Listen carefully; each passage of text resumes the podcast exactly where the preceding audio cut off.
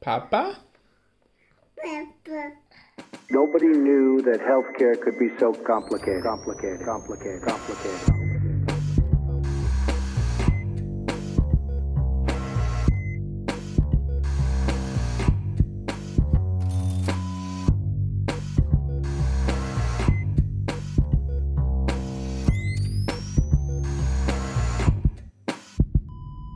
Salut und herzlich willkommen zu Gesundheit macht Politik Episode 93 mit der Aufnahme am 30. Januar 2022. Wieder Mikrofon für euch die Podcast Public Health Physiotherapeutin Claudia Czernik. Guten Abend, Claudi. Hallo. Und der Podcast an der Impffront Arzt Pascal Noldere. Grüß ins Ländle. Hallo. Moin, moin.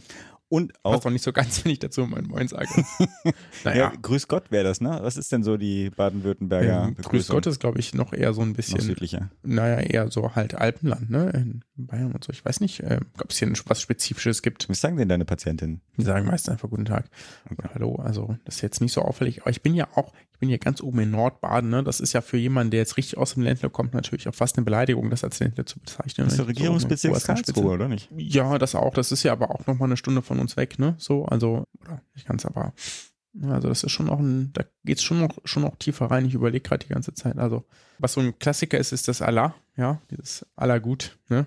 Das ist irgendwie so eine Mundart, die es, äh, glaube ich, nur hier gibt, ne? Ja, aber muss ich mal drauf achten, ob da irgendwas Spezielles kommt. Ich bitte. Naja, gut. Und auch Bericht so. hier natürlich im Podcast. Und jetzt musst du dich noch vorstellen. Ja, ich bin reif für den Urlaub. Euer Podcastpfleger Philipp Schunke. Salut allerseits. Aber jetzt, wir haben ein kurzes Interview und dafür aber umso mehr News. Wir kriegen das also jetzt trotzdem irgendwie hier auf eine volle Episode, glaube ich, geboostert. Aber jetzt, Claudi, was steht denn heute überhaupt auf dem Redaktionspad? Ja, eine ganze Menge.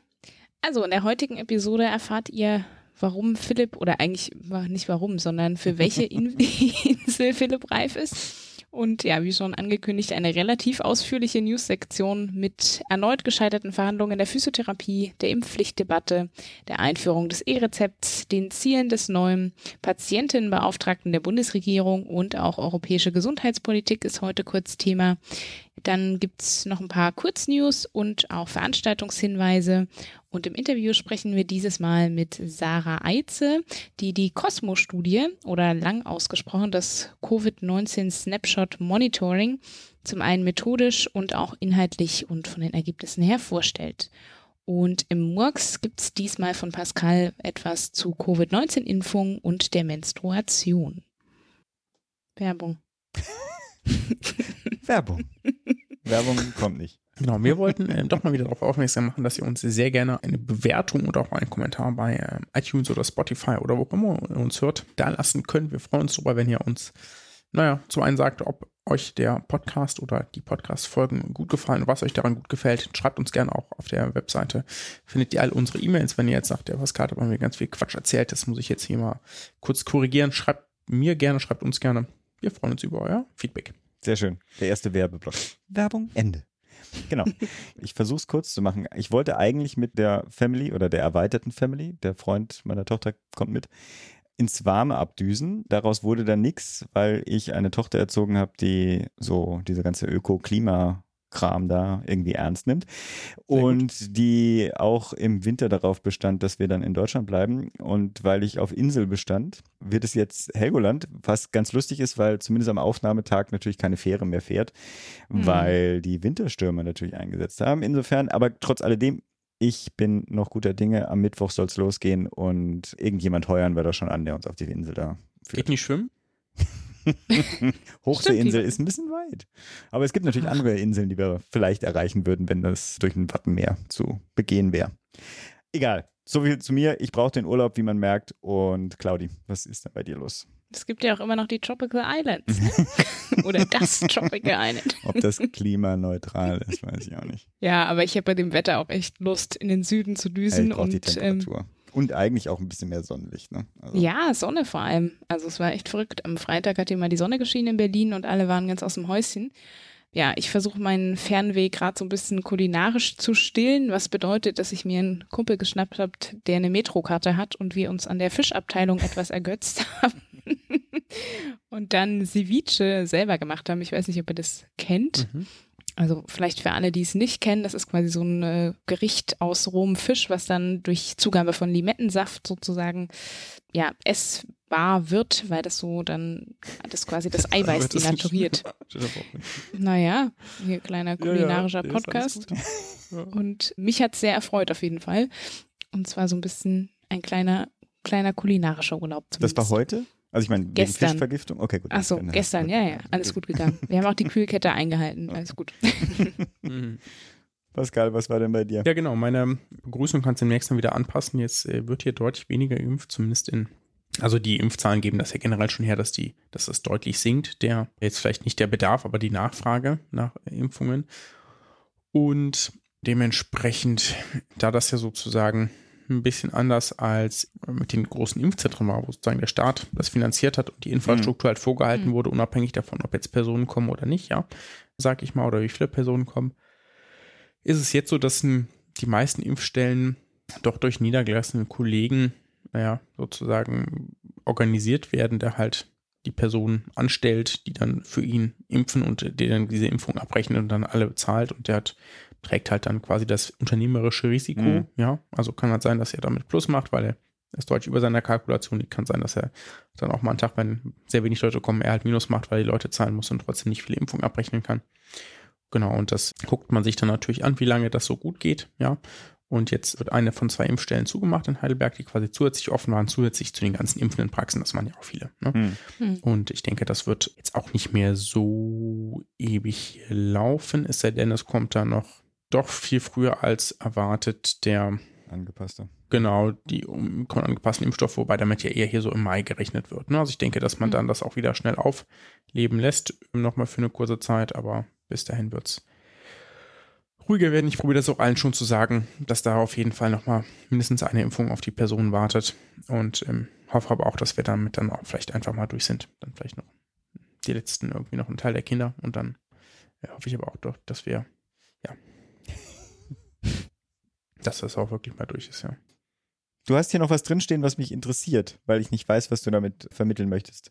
Die 100 Höhenmeter, Ja. ich frage mich auch schon, was du gemacht hast. Ach so, ja. ge- genau, das habe ich jetzt hier gar nicht äh, erwähnt. Ne? Genau, doch, wir waren heute ausnahmsweise mal ein bisschen mehr unterwegs, als wir sonst manchmal sonntags machen bei so einem äh, Schmuddelwetter. Wobei heute war es hier in Heidelberg eigentlich zwar kalt, aber sonnig. Das ist ja dann auch eine ganz angenehme Mhm. Kombination. Und wir waren Ja. auf dem Heidelberger Schloss und haben uns da mit zwei Kita-Freundinnen quasi äh, und deren Eltern von äh, unserer Tochter getroffen. Und ähm, also das Schloss ist jetzt äh, kein idyllisches Schloss, in das man durchläuft, sondern es ist eine Schlossruine in Heidelberg. Sieht trotzdem idyllisch aus, aber es ist ein halt, also es ist ein reines Draußen-Event. Außerdem muss man für das, für den Innenhof und das, was man innen besichtigen kann, für die Kinder kein Eintritt zahlen, als erwachsener Schweine viel Eintritt, sodass wir uns das auch schenken. Also sind wir durch den äh, Schlosspark gewandert und das liegt natürlich, wie so viele Schlösser, ein bisschen erhöht, ja. Sehr schön. Und ähm, das sind so von uns aus so, naja, roundabout 100 Höhenmeter. Und wir haben gesagt, nein, wir haben ja extra auf ein Auto verzichtet und haben ja ein E-Lastenbike, wo die Kids drin sitzen und wir gucken einfach mal, ob wir da mit dem Fahrrad raufkommen.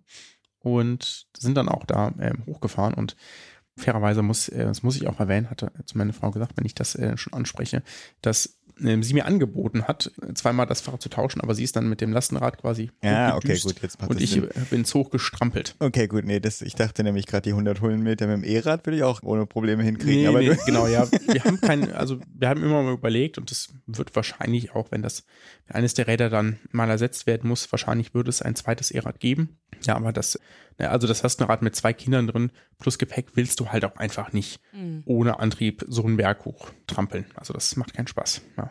Genau, und so kannst du dann halt einfach quasi niedrigste Trittwiderstand einstellen auf der stufenlosen Schaltung und wie Turbo-Modus und dann fährst du gemütlich mit 11 km/h da hoch, ja. Das ist schon nett. Dafür macht die Abfahrt natürlich auch Spaß, ne? holt ihr eigentlich die Energie wieder rein? Wir haben, wir haben keinen. Nee, das, äh, macht das nicht. Okay, gut. Ja. Gut, kommen wir mal zu den News. Der Da fängt Podcast. nämlich Claudia an. Ja, wir können ja auch so einen Eva-Rädern Lastenrad-Beratungspodcast machen. Ja, oder Rezepttipps für Fernweh. genau, aber gut, zu den News. Ich fange an, es gibt leider schon wieder eine schlechte Nachricht, deswegen Ja. diesmal zuerst, damit es besser werden kann am Ende.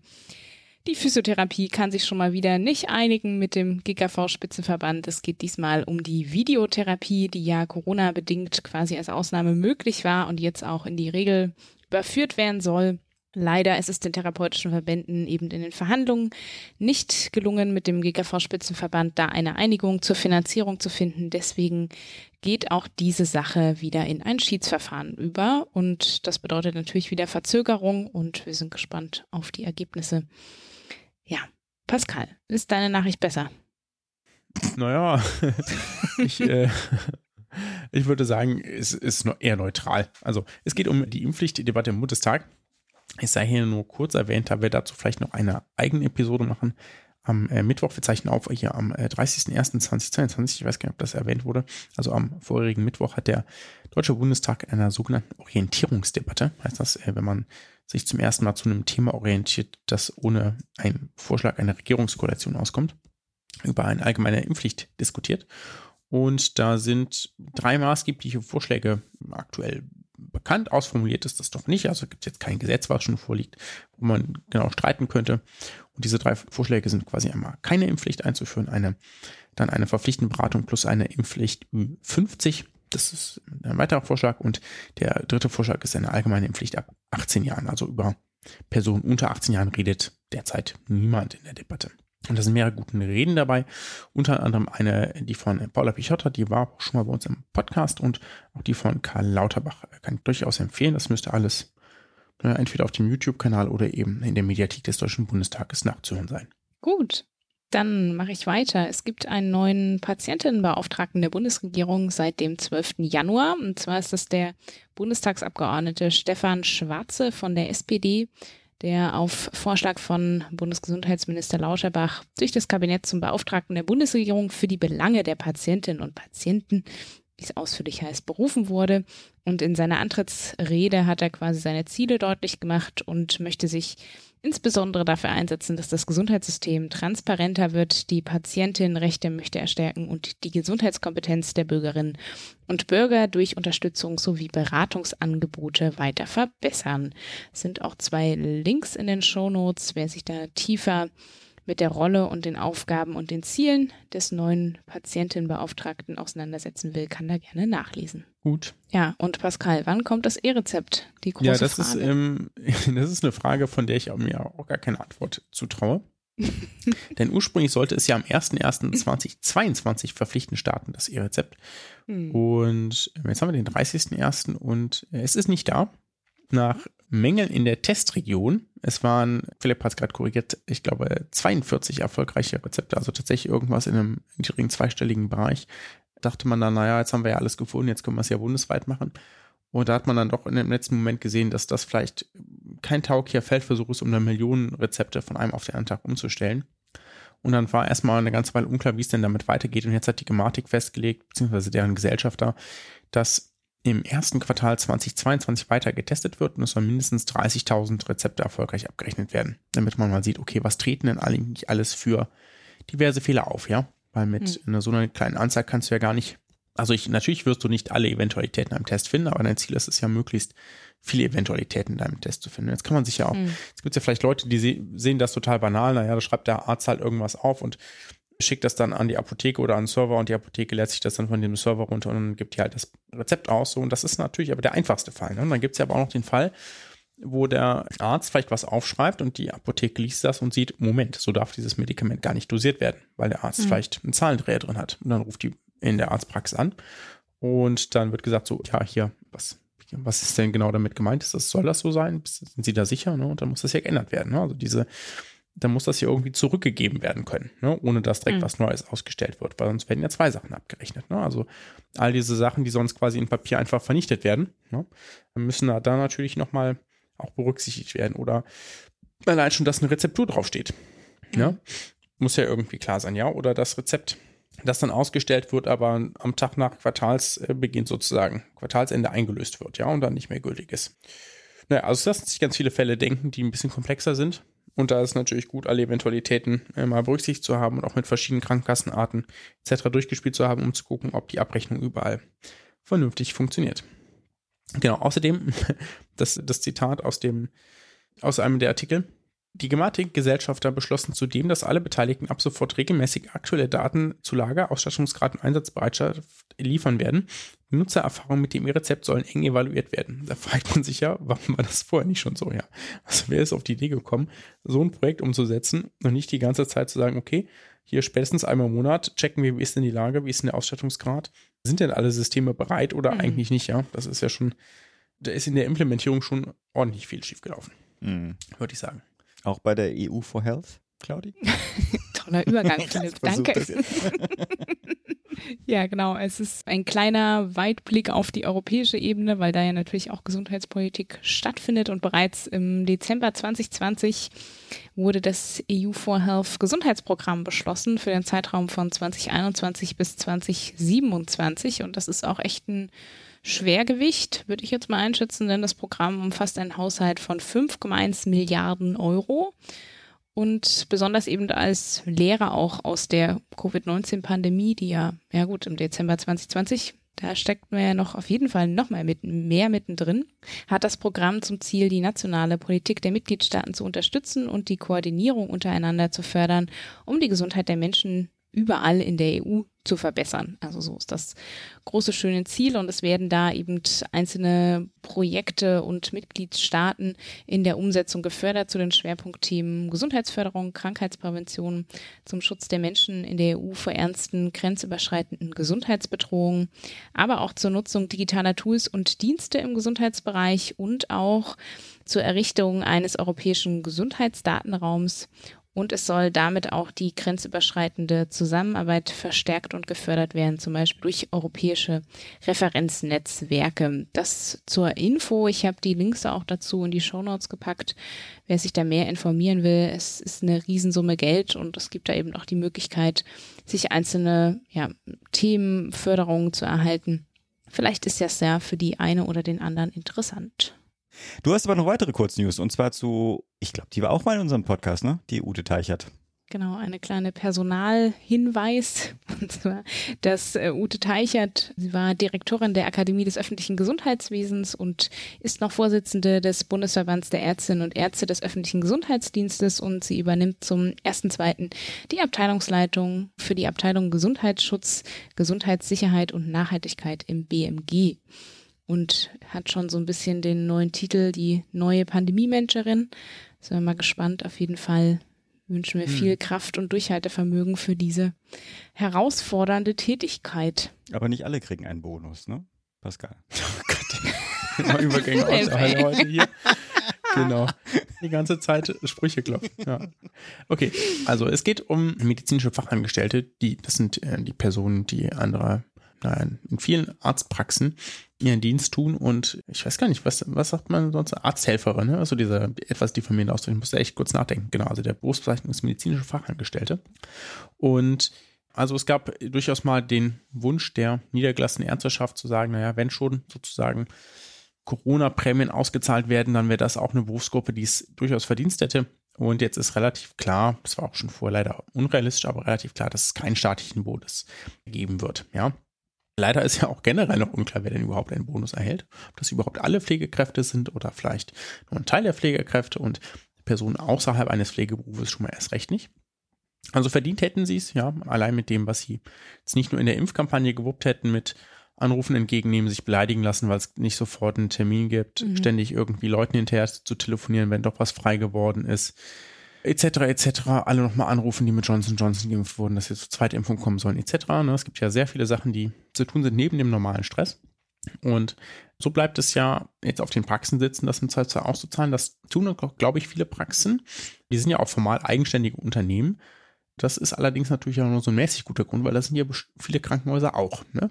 Also dann Mhm. könnte man denen ja auch sagen, naja, komm, dann müsst ihr das eigentlich anders hinkriegen. Ne? Also immer meine Praxis hat einen Bonus ausgezahlt am Jahresende. Allerdings auch an alle Personen. Mhm, Aber es ist schon echt ein Kampf, ne? Und zeigt auch, also ich finde auch nochmal wieder so, dass dann einfach verschiedene Berufsgruppen, verschieden starke LobbyvertreterInnen haben in der Politik, ne? Dass sie halt einfach unter den Tisch fallen zum Teil. Und dass sich das echt Genau, erst erkämpfen ja. müssen, ne? Genau, und ich meine, also da kann man natürlich auch sagen, also klar, Pflege ist natürlich eine Gruppe, die ist einfach, glaube ich, im Kopf präsent, ne? Mhm. Und hatte, hatte sicherlich auch viel zu tun. Aber wieso man denn sozusagen, also ich kann verstehen, dass man sagt, okay, naja, die höchstbezahlte Gruppe im Krankenhaus kriegt das nicht, ja, kann ich irgendwie nachvollziehen. So, aber wie sieht's denn aus mit den Personen, die auf Intensivstationen alles reinigen oder die die Logopädie machen, ja, und damit ständig auch ständig irgendwie mit, oder die Physio, ja, das Atemtraining machen, jetzt auch quasi die ganze Zeit vor den röchelnden Patienten mit äh, positivem Befund sozusagen hocken, ne? Also diese Differenzierung ist dann schwierig und wahrscheinlich geht's nur über so eine klare Berufsabgrenzung, damit es irgendwie verständlich bleibt, aber äh, schöner wäre natürlich genereller, aber ja, dafür ist kein Geld da. Ja, es wäre ein schönes Ziel. Aber gibt es noch ein anderes Ziel, was nicht erreicht wird? Ich wusste schon, was jetzt kommt. Heute, heute ist die schlechte Heute, Übergang. heute ist schlimm, genau. Ich sage, am 22.12.2021 hatte äh, Bundeskanzler Olaf Scholz gesagt, dass bis zum 7.1. 80 Prozent Erstgeimpfte in Deutschland erreicht werden sollen. Damals lag die Quote übrigens bei 73,7 Prozent, wenn ich das nicht falsch gesehen habe. Und das äh, war reichlich unrealistisch und das muss dem Kanzler auch quasi direkt jemand gesteckt haben, sodass dann äh, vier Tage später, also direkt nach Weihnachten, das Ziel sinnvollerweise auf, den, auf Ende Januar verschoben wurde, bis zum, weil bis zum 7.1. wäre das nie im Leben also ansatzweise möglich gewesen, weil ja auch alle Weihnachten haben wollten und nicht impfen. Und gute 6 Prozentpunkte Steigerung war also das Ziel von 73,7 auf 80 Prozent erstgeimpfte Personen in Deutschland. Und heute am 30.01., jetzt habe ich gar nicht mehr geguckt, ob der Wert von gestern noch stimmt, liegt sie bei 75,7 Prozent. Jetzt gucken wir mal ganz kurz, ob das tatsächlich immer noch stimmt. Scrollen, scrollen, scrollen. Ja, stimmt noch. Erreicht wurden also nur zwei Prozentpunkte und damit nicht ganz ein Drittel des Ziels. Tja, und jetzt stellt sich natürlich die Frage, falsches Ziel, falscher Zeithorizont. Ja, also auf jeden Fall, falsches Ziel ist ja sicherlich, also das Ziel ist sicherlich richtig, aber der Zeithorizont war nicht realistisch oder damit er realistisch gewesen wäre, hätte man sich halt im Zweifelsfall auch Mühe geben müssen. Ja, und abgesehen von der jetzt wirklich ganz frischen neuen Impfkampagne kurz vor Schluss dieses Ziels mit dem Charme der deutschen Rentenversicherung oder wenn man es fiese ausdrücken will, dem Charme von Sanifair. Ich weiß nicht, habt ihr die gesehen, dieses Impfen? Nee. Nee. Echt nicht? Was? Das ging doch so rum. Das ist, also das ist wirklich schlimm, ja. Da denkst du dir so, jetzt habt ihr hier nochmal irgendwie Geld in die Hand genommen. Ihr müsst mal nach Impfen hilft suchen. Das ist so ein, so ein bisschen schräg, äh, sind einfach zwei Farben, ja, so ein Blau und ein Grün, äh, laufen aber nicht glatt ineinander über, sondern so ein bisschen schräg, damit es cool ist, und dann steht so ein bisschen schräg Impfen hilft drüber. Und dann fragst du dich echt so, welche arme Hiwi, ja, oder Praktikant musste das denn irgendwie kurz zusammenklöppeln, damit da gleich was in der Pressekonferenz noch was präsentiert werden kann. Also Geld hättest du dafür bitte äh, lieber nicht ausgeben sollen. Ne? Dafür ist es zu schlecht. Also das, das ist wirklich einfach jetzt nicht innovativ, vor allem wenn du denkst, naja, es sind jetzt irgendwie noch, das kannst du vielleicht am Anfang reißen, ja, als alle eh wollten, aber jetzt willst du ja die, die letzten Zweifel überzeugt kriegen, ne? Und auch allen, die du liebst und allen, die es nicht mehr hören können, weiß ich jetzt nicht, ob das so die, den Rest überzeugt, ne? Oder Mhm. ob du nicht kommunikativ anderes raushauen musst. Ja, auf jeden Fall weder grafisch noch so Gottes eine. Da sind auch keine Farben. Nee, das ist nicht wahr. Ja, es gibt ja, ich sag ja, ne? Also deutsche Rentenversicherung hat ganz ähnliche Farben. Und irgendjemand diese Sanifair-Coupons hat darauf hingewiesen, die sind tatsächlich auch ungefähr die gleichen Farben. Oh Mann. Naja, naja Gut. so, genug gelästert hier. Jetzt Philipp. aber ohne schönen Übergang. Einfach nur der Hinweis. Es gibt eine spannende Veranstaltung von MedWatch. Die Nicola Kurt hat mich darauf hingewiesen, die ja auch schon hier im Podcast war. Und zwar starten sie eine neue Zoom-Konferenzreihe mit dem Titel Der MedWatch Gesundheitsausschuss-Check. Ich zitiere mal, wer sind denn die Politikerinnen, die hier so, also im Gesundheitsausschuss, was und wie entscheiden und warum? In unserer Sprechstunde möchten wir ab sofort immer einmal wieder einzelne Abgeordnete befragen. Und die Reihe startet mit Paula Pichotta, die wir heute erwähnt hatten und die ja auch schon mal hier im Podcast zur Homöopathie-Debatte, glaube ich, bei den Grünen dabei war. Will sagen, für GMP-HörerInnen ein Pflichttermin. Es ist allerdings auch schon in drei Tagen, ne? Genau, der 2. Februar, 19 Uhr. Wer sich anmelden möchte, einfach eine E-Mail an kontakt.medwatch.de. Und ich habe natürlich auch einen Link in die Shownotes gepackt, wo man dann auch ein bisschen mehr zu der Veranstaltungsreihe erfahren kann. Ich werde da hoffentlich auf der Insel sein, insofern nicht teilnehmen können, aber freue mich auf Berichte. Sind wir durch mit News? Mhm. Mhm. Dann ab zum Interview. Wir sprechen heute mit Sarah Eitze. Das ist eine wissenschaftliche Mitarbeiterin im Cosmo-Projekt. Das haben wir ja oben schon mal erwähnt, wer dabei hingesprungen ist, dem Covid-19 Snapshot Monitoring, die äh, zu verschiedenen Fragestellungen der Covid-19-Pandemie regelmäßig Personen befragen. Sie ist Psychologin, macht derzeit ihren PhD, also Doktortitel zu Fragen der Impfeinstellung älterer Personen, unter anderem Abhängigkeit vom verfügbaren Wissen und neuen Informationen und ist damit hervorragend geeignet für unsere Fragerunde heute. Dann ab zum Interview.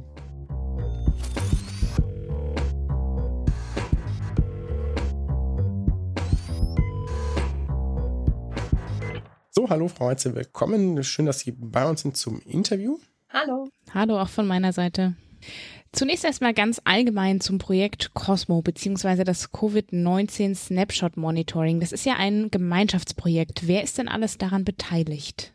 Genau, also neben unserem Team an der Uni Erfurt, das seit März 2020 diese Umfrage macht, haben wir noch die Bundeszentrale für gesundheitliche Aufklärung dabei und das Robert-Koch-Institut Mhm. und das Bernhard-Nocht-Institut für Tropenmedizin. Mit denen erarbeiten wir sozusagen gemeinsam die Fragen, die wir da stellen. Mhm.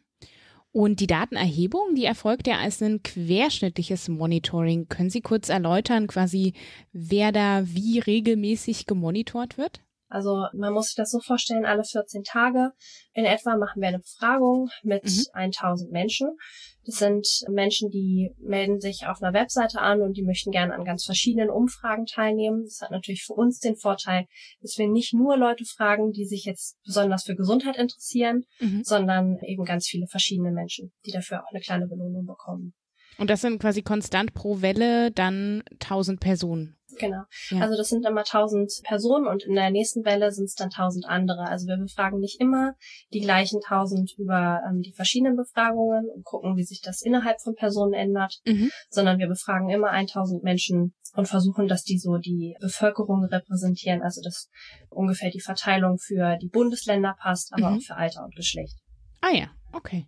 Ja, super. Dann wollen wir uns ein klein bisschen mit den Ergebnissen der aktuellen 59. Das ist auch krass, eine 59. Welle Mhm. schon beschäftigen, der jetzt ja auch explizit zu der Omikron-Welle gefragt wurde und ein paar Daten überraschen ja gar nicht oder nimmt man vielleicht, je nachdem, in welcher Bubble man sich befindet, auch persönlich so wahr. Zum Beispiel, dass es ein niedrigeres Vermeidungsverhalten einer Infektion während dieser Omikron-Welle gibt als bei den vorangegangenen Wellen sozusagen oder auch wer mehr Infektionen erwartet, also denkt, dass das steil ansteigen wird, die Kurve sozusagen schränkt soziale Kontakte eher ein. Das ist ja so etwas Ja. intuitiv plausibels. Aber was mich zum Beispiel überrascht hat, ist ja, dass doch jetzt eine Mehrzahl der noch nicht geboosterten Personen, und die Befragung ist jetzt ja noch was her, man sieht das jetzt ja sogar noch deutlich an den Impfzahlen, auf einen Omikron angepassten Impfstoff warten will.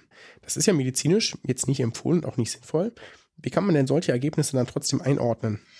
Also an sich sehen wir schon, dass Menschen, die mehr über Omikron wissen und auch wissen, dass es ansteckender ist, eher die Boosterimpfung in Anspruch nehmen wollen. Aber Mhm. so langsam bleiben natürlich die Menschen übrig, die sagen, sie wollen auf einen Impfstoff warten.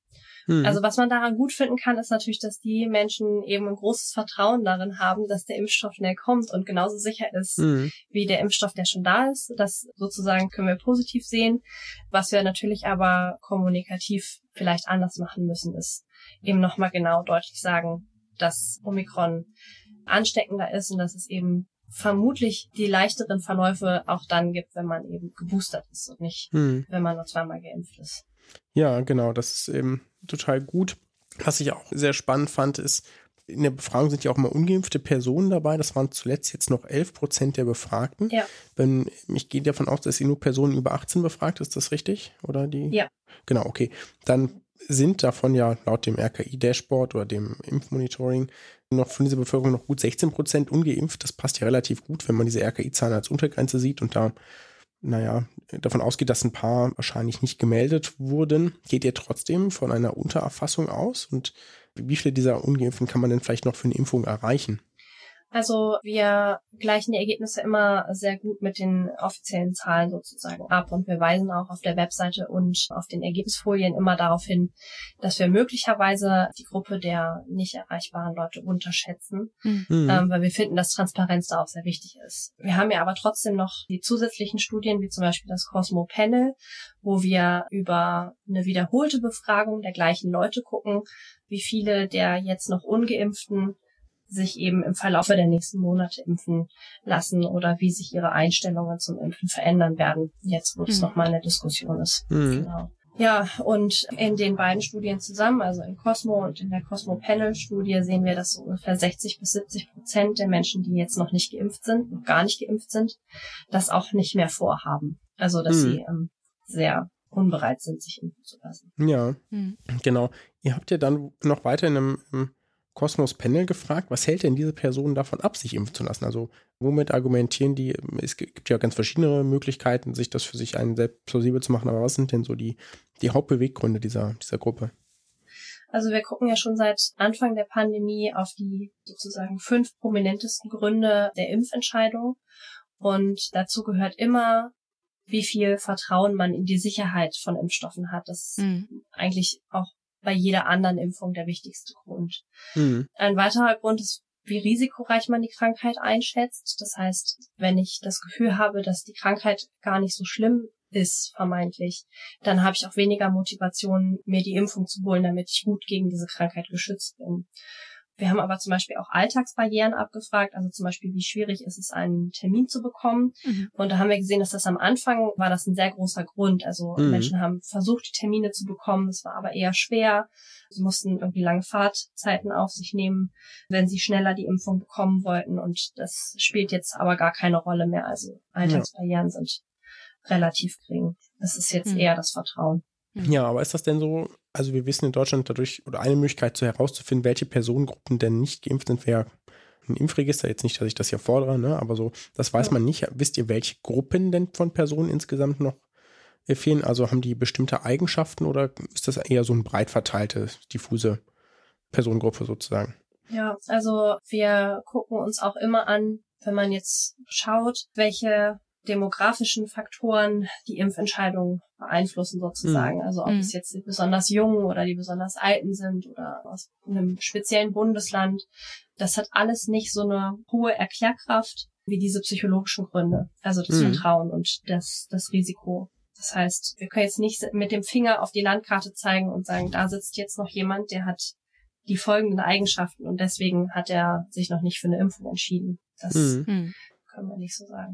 Ja, das, was man ja auch zum Glück, sage ich mal, vielleicht äh, sehen konnte, ist, dass ungeimpfte, oder das ist ein schlechter Satzanfang dafür, dass Ungeimpfte schon noch Vertrauen in bestimmte Personengruppen haben, jetzt nicht unbedingt hoch, aber zum Beispiel, dass sie niedriges Vertrauen in die Regierung und äh, regierungsnahe Institutionen haben, das überrascht jetzt ja vielleicht nicht, ja, das hätte man mhm. auch annehmen können. Aber zum Beispiel gibt es ja noch ein gewisses, wenn auch, auch etwas niedrigeres, aber noch ein Vertrauen in die Hausärzte.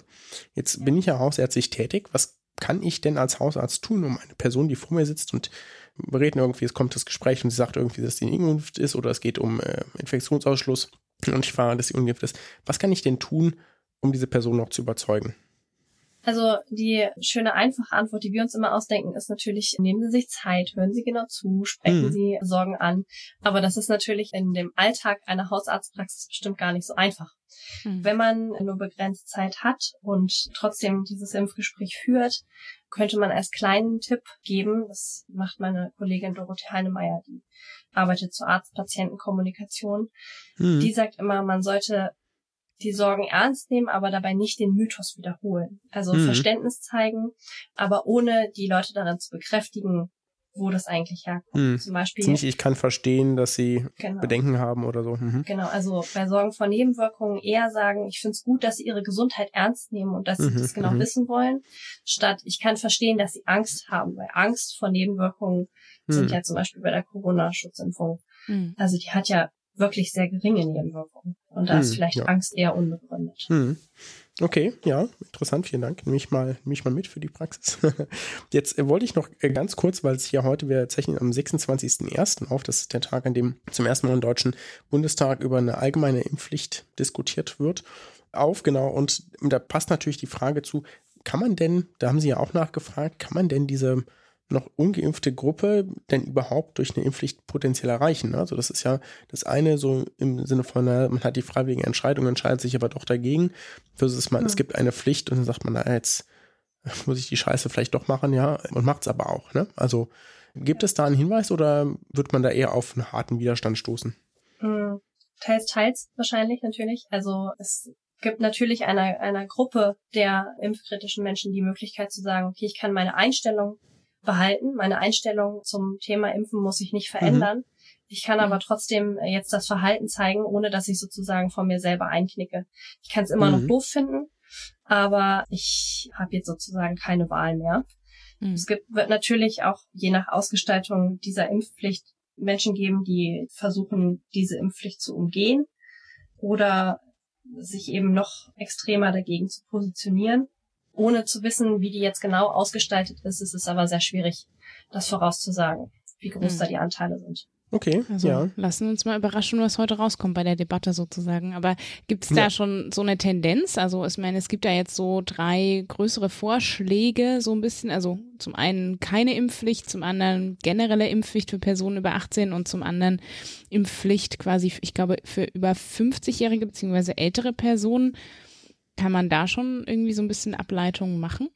Also wir haben uns die spezielle Impfpflicht mal angesehen auf die, also die Auswirkungen einer gruppenspeziellen Impfpflicht auf die Intention, sich impfen zu lassen. Mhm. Und wenn man das nur für besondere Zielgruppen empfiehlt, wie zum Beispiel für Menschen über 60, dann führt das nicht dazu, dass die gesamte Gruppe der noch nicht geimpften eine höhere Intention hat. Also Mhm. es ist jetzt nicht davon auszugehen, dass wenn ich es für eine spezielle Zielgruppe verpflichtend mache, dass dann auch alle anderen davon beeinflusst werden.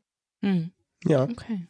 Ich habe noch eine Frage auf der, ich habe ein bisschen auf der Website quasi der Kosmos-Studie nachgelesen und da wird ja zu den Befunden oder quasi zu den erhobenen Studiendaten jeweils auch eine direkte Empfehlung, also eine politische Mhm. Empfehlung ausgesprochen. Haben Sie im Blick oder können Sie sagen, ob diese auch politisch umgesetzt werden? Ja, also wir beobachten das natürlich auch ganz gespannt immer und Mhm. also manchmal passt das Beschlossene zu unseren Empfehlungen und manchmal aber auch nicht. Also wir Mhm. können jetzt nicht beurteilen, ob das Zufall ist oder nicht. Hm. Wir versuchen immer die bestmöglichen Daten zu liefern, um diese Empfehlungen zu geben und versuchen so, dass die Wahrnehmung der Bevölkerung sozusagen in die Entscheidungen mit einfließen können. Aber ob sie es tatsächlich tun, da haben wir keine Einsicht. Hm. Also nicht mehr Einsicht als jeder andere auch, der, der das nachlesen kann. Hm. Aber ist es sozusagen von Ihrer Seite, dass die Daten aktiv Richtung Politik geschoben werden oder da politische Adressaten sozusagen finden? Oder ist es quasi einfach die Veröffentlichung auf der Website und das allgemeine Bekanntmachen? Also es gibt ja die, die Webseite, auf der wir unsere Ergebnisse veröffentlichen. Da findet sich ja auch immer eine PowerPoint-Präsentation Hm. mit den wichtigsten Ergebnisgrafiken. Und die wird sozusagen einmal per E-Mail losgeschickt am Freitag, wenn die neuen Ergebnisse da sind. Hm. Als kleiner Hinweis hier, es gibt jetzt übrigens neue Daten, da könnte man jetzt reinschauen. Hm. Und die wird dann quasi verteilt, diese PowerPoint mit dem Hinweis auf die Webseite. Aber ja. wer jetzt speziell da reinguckt und wer nicht reinguckt, das, ähm, also da bekommen wir keine Rückmeldung. Ja, Mhm. ja. Genau, und ich habe noch, das ist jetzt quasi aus der aktuellen Welle nochmal ein Punkt, den ich ganz spannend fand. Ein Schwerpunkt der Erhebung ist ja, oder ein Item, was quasi erhoben wird, ist ja auch das Vertrauen in politische EntscheidungsträgerInnen, zum Beispiel die Bundesregierung. Und nachdem ja nach der Wahl quasi die ein relativ hohes Vertrauen genossen hat, ist sie jetzt fast wieder auf dem Niveau wie vor der Wahl. Können Sie da Faktoren ausmachen, an denen das liegt? Das war so ein bisschen so eine Achterbahnfahrt. Mhm. Wir gucken uns immer an, mit was das Vertrauen eigentlich zusammenhängt. Und wir haben gesehen, dass das Vertrauen in die neue Regierung vor allem bei den Menschen gestiegen ist, die sich mehr Maßnahmen zur Pandemiebekämpfung gewünscht haben. Mhm. Das heißt, die Menschen, die gesagt haben, wir müssten jetzt eigentlich ein bisschen mehr Pandemiekontrolle machen, wir halten die Regelungen auf jeden Fall nicht für übertrieben, sondern eher wünschen uns eher noch mehr Restriktionen, damit eben die Infektionen nicht so durch die Decke gehen. Das waren die Menschen, die sozusagen diesen Vertrauensvorschuss gegeben haben. Mhm. Und jetzt ist eine Zeit lang nicht verschärft worden und die Infektionen sind aber gestiegen. Mhm. Und das hat natürlich in der Gruppe auch dazu geführt, dass das Vertrauen dann wieder gesunken ist. Mhm. Ja, kann man auch nachvollziehen auf einer gewissen Art und Weise. Jetzt hörten wir, dass äh, Cosmo bald endet, so als Hauptprojekt. Wie geht's denn danach weiter? Genau, also wir haben jetzt noch zwei Befragungen geplant, Mhm. ähm, in einem bisschen größeren Abstand. Und dann gibt's so zwei Punkte, wie es weitergeht. Also die Befragung, das ist ja nicht nur Cosmo, sondern es gibt auch beim Robert Koch Institut Telefonbefragung, die diese Variablen immer wieder erhebt. Das wird in irgendeiner Form weitergeführt werden. Da müssen Mhm. wir uns mit den Projektpartnern nochmal enger abstimmen, damit sozusagen wir das nicht aus dem Auge verlieren. Aber wir als Uni Erfurt sozusagen werden das perspektivisch ein bisschen mehr auf alle Schultern verteilen, damit wir uns wieder mit breiteren Gesundheitsthemen beschäftigen können. Also wir wollen jetzt ein bisschen natürlich weiter zu Impfentscheidungen forschen, aber eben auch zum Umgang mit dem Klimawandel, zu Vertrauen in Institutionen, das nochmal ein bisschen genauer verstehen und auch international uns Daten anschauen. Hm. Ja, okay, das klingt auch spannend dann. Mhm. Zu Vertrauen in Institutionen, das ist ja vielleicht etwas, wo man auch nochmal zu sprechen kann. Dann haben wir etwas vergessen aus der Wellenbefragung, was Sie unbedingt uns noch mitgeben müssen oder haben wir die wichtigsten Punkte abgedeckt? Ich glaube, wir haben uns. Das ist äh, wunderbar. Dann bedanke ich mich ganz herzlich für Ihre Zeit, Frau Heitze. Ja, Und Dankeschön. wünsche Ihnen noch einen schönen Tag. Machen Sie es gut. Danke Ihnen auch. Tschüss. Tschüss.